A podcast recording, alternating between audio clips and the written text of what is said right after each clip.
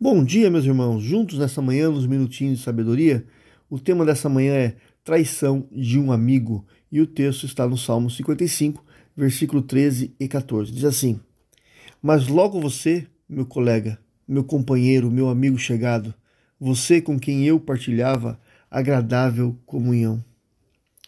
Queridos, hoje queremos demorar-nos no sentimento de amargura que vem da traição por parte é, de um amigo. Nós já mencionamos aqui a situação de Davi, que, Davi viveu né, junto com Aitofel. Mas para nós, não importa o nome do traidor, sim a, a descrição da atitude da qual ele foi vítima. Todos esperamos que nossos amigos nos acudam na dificuldade, que nos ajudem, estendam suas mãos.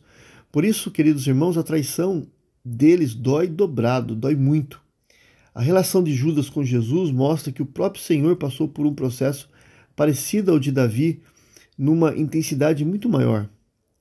Muitos que buscam o caminho das drogas e alcoolismo têm dentro de si um sentimento de tristeza profunda por causa de um amor não correspondido, de uma amizade enganosa.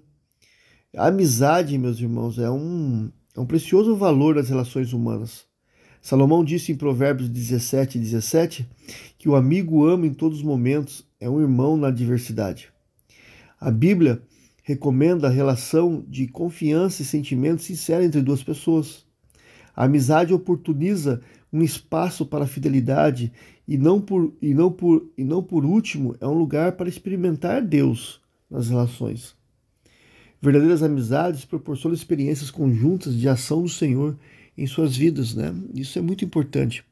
Mas o que fazer quando tal amizade é pisada, é machucada, é jogada de lado? O insulto do inimigo é mais fácil de suportar, é mais fácil de engolir, não é verdade, meus irmãos? Só há dois caminhos a seguir quando a amizade é pisada. Podemos deixar essa dor continuar a causar um estrago na nossa alma e vamos definhando, introduzindo-a, por exemplo, a tentar afogar as mágoas na bebida, nas drogas. Ou a outra opção é de colocarmos nossas mais profundas decepções nas mãos de Deus, para que Ele as trate. É o Senhor que nos dá amigos muitas vezes e é o Senhor que tira os nossos amigos muitas vezes. Que Deus nos abençoe.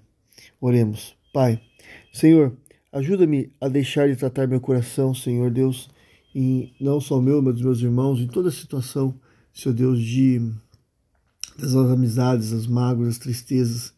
Que o Senhor, ó Pai, possa é, realmente curar corações que estão entristecidos por conta de uma traição, Senhor.